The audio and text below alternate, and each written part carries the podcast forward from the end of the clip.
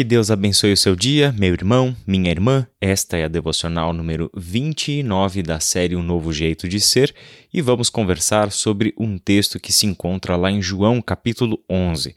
Se você tiver um tempinho hoje, se você conseguir separar um tempo, talvez no final do dia, por favor, faça a leitura de todo o capítulo 11 do Evangelho de João. Para nossa referência, onde nós vamos nos concentrar, a gente começa no versículo 17 e vai até o 57. Também não faremos aqui toda a leitura, são vários versículos, mas faremos um voo panorâmico sobre esta passagem, destacando apenas três pontos centrais desse texto. Esse texto fala da história do dia em que Jesus ressuscitou Lázaro. Lázaro era amigo de Jesus, alguém muito próximo, a ponto de Jesus frequentar a casa de Lázaro. Ele tinha duas irmãs, uma se chamava Marta, outra se chamava Maria. Você já deve saber que esta família se envolveu em outras cenas com Jesus e a gente percebe que ali havia uma amizade real. Eu gosto de sempre de destacar esse ponto da amizade, porque é, é um texto que parte de um evangelho que começa com Jesus sendo apresentado como o Verbo de Deus por meio de quem todas as coisas foram criadas. Jesus é apresentado desde o início do Evangelho de João como aquele que estava com Deus na criação do universo. Não tem nada maior do que isso, não tem posição maior do que essa. Ele está na posição em que todas as coisas têm a sua origem nele, logo, nada é anterior a ele. Nós estamos falando de alguém que é o soberano criador de todas as coisas. João também nos apresenta Jesus como o Cordeiro de Deus que tira o pecado do mundo. E a gente sabe como este Cordeiro haveria de tirar o pecado. Ah, dentro de toda a tradição judaica, cordeiros tiram o pecado quando eles são sacrificados. Esta é a função de um cordeiro dentro do sistema sacrificial de Israel no Antigo Testamento. Assim, este que é o Criador se fez carne e veio habitar entre nós, e ele também é o sacrifício do Pai para que os nossos pecados fossem perdoados.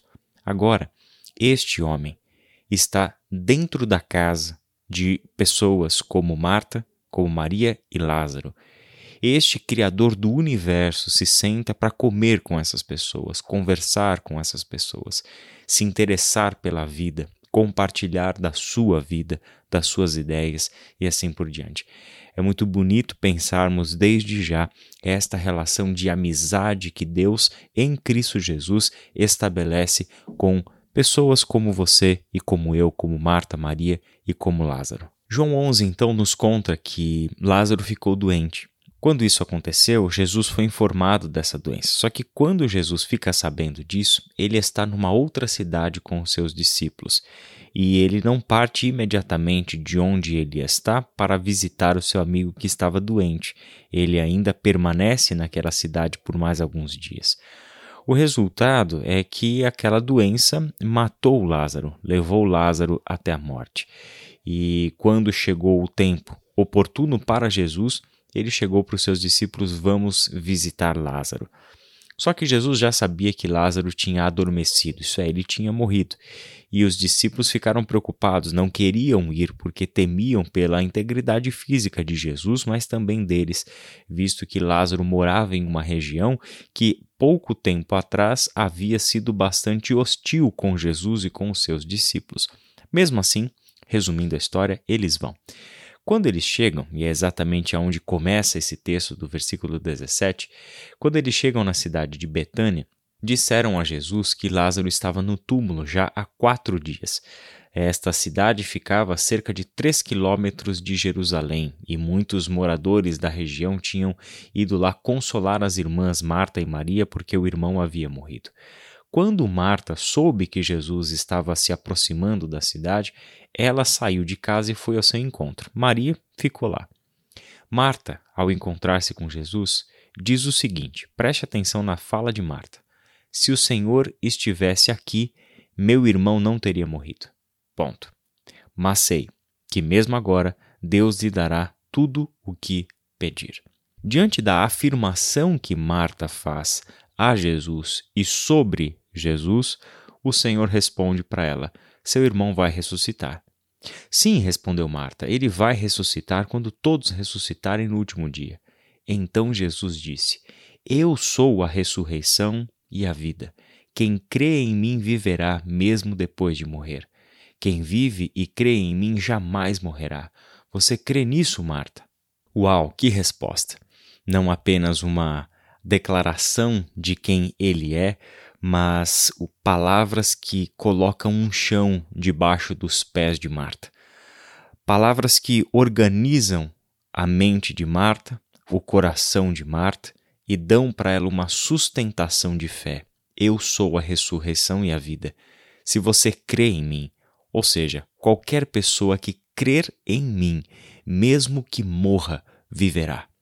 E quem vive e crê em mim jamais morrerá. Ou seja, Marta, a morte está perdendo o seu efeito. Eu estou aqui entre vocês e isso significa que a morte tem os seus dias contados e os efeitos da morte sobre a vida estão indo embora. Aquele que crê em mim viverá, mesmo que morra, e quem crê em mim e vive jamais morrerá. Em Jesus está a vida e a vida é a vitória sobre a morte.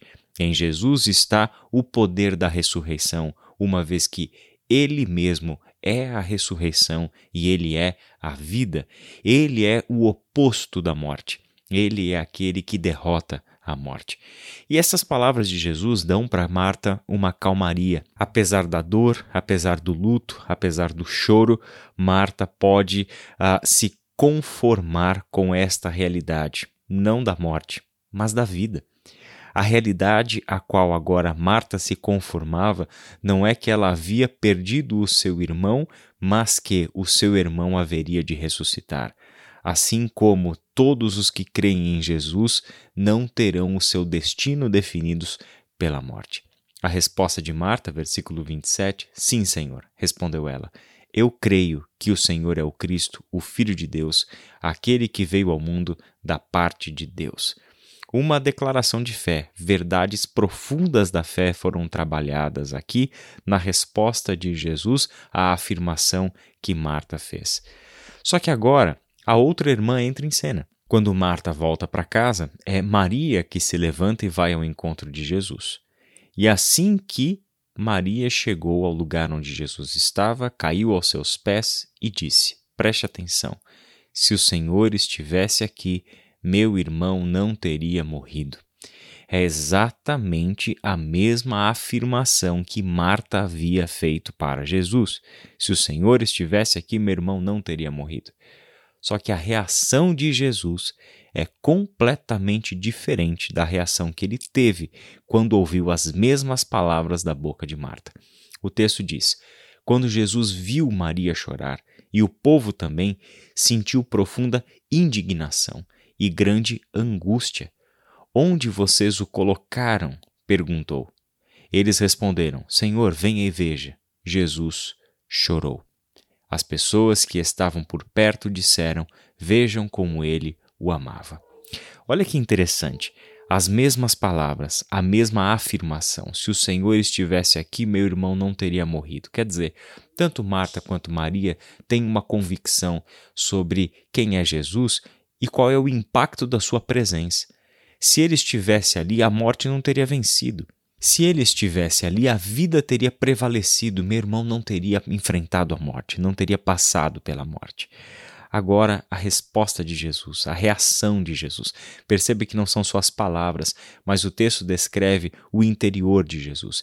Ele se agitou, ele sente angústia, ele sente uma profunda indignação, se agita em seu espírito, se irou em seu espírito.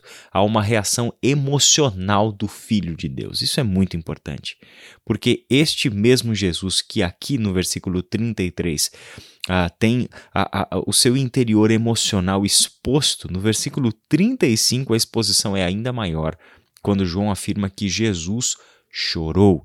Lembre disso, o Verbo de Deus, o Criador, o Cordeiro de Deus, senta do nosso lado e chora com a gente. O que Marta precisava? Precisava do Jesus Cristo, Deus e Senhor, que dá para ela as palavras de segurança e de verdades eternas que sustentam a vida dela neste momento difícil. E o que Maria precisava? Maria precisava do amigo que senta do lado e chora junto. Entende? Talvez as lágrimas de Jesus não consolassem Marta, e talvez as verdades que Jesus disse para Marta não servissem de consolo para Maria. Mas nesse texto nós temos uma exposição de um Deus que é exatamente o que nós precisamos. Ele entra com a sua verdade eterna e dá para nós uma fé que sustenta uma vida e uma esperança. Ao mesmo tempo, Ele é Deus que se compadece do nosso sofrimento e das nossas angústias, que senta do nosso lado, que se ira com a gente, que se angustia com a gente e que chora com a gente. Essa é a beleza dessa história de ressurreição tão maravilhosa de Lázaro. A gente sabe, por fim, que lá nos versos finais do capítulo 11, é justamente estas ações de Jesus que levaram os seus conspiradores a tramar a sua morte.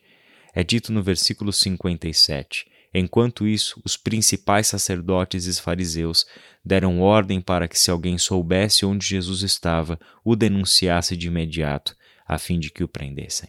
Essas medidas das lideranças religiosas dos judeus naquele tempo foram desencadeadas porque Jesus ressuscitou Lázaro, por causa da repercussão deste feito maravilhoso de Jesus.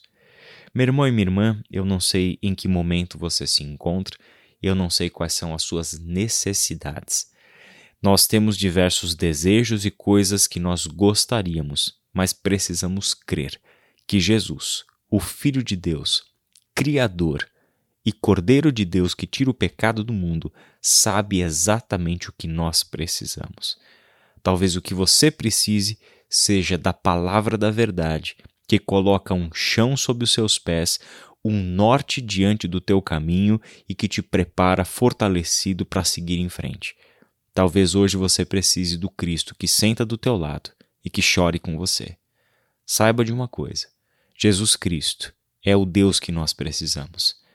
Ele é aquele que tanto nos dá a sua verdade que sustenta uma vida, como também nos dá as suas lágrimas e se compadece da gente. Que Deus abençoe seu dia e até amanhã.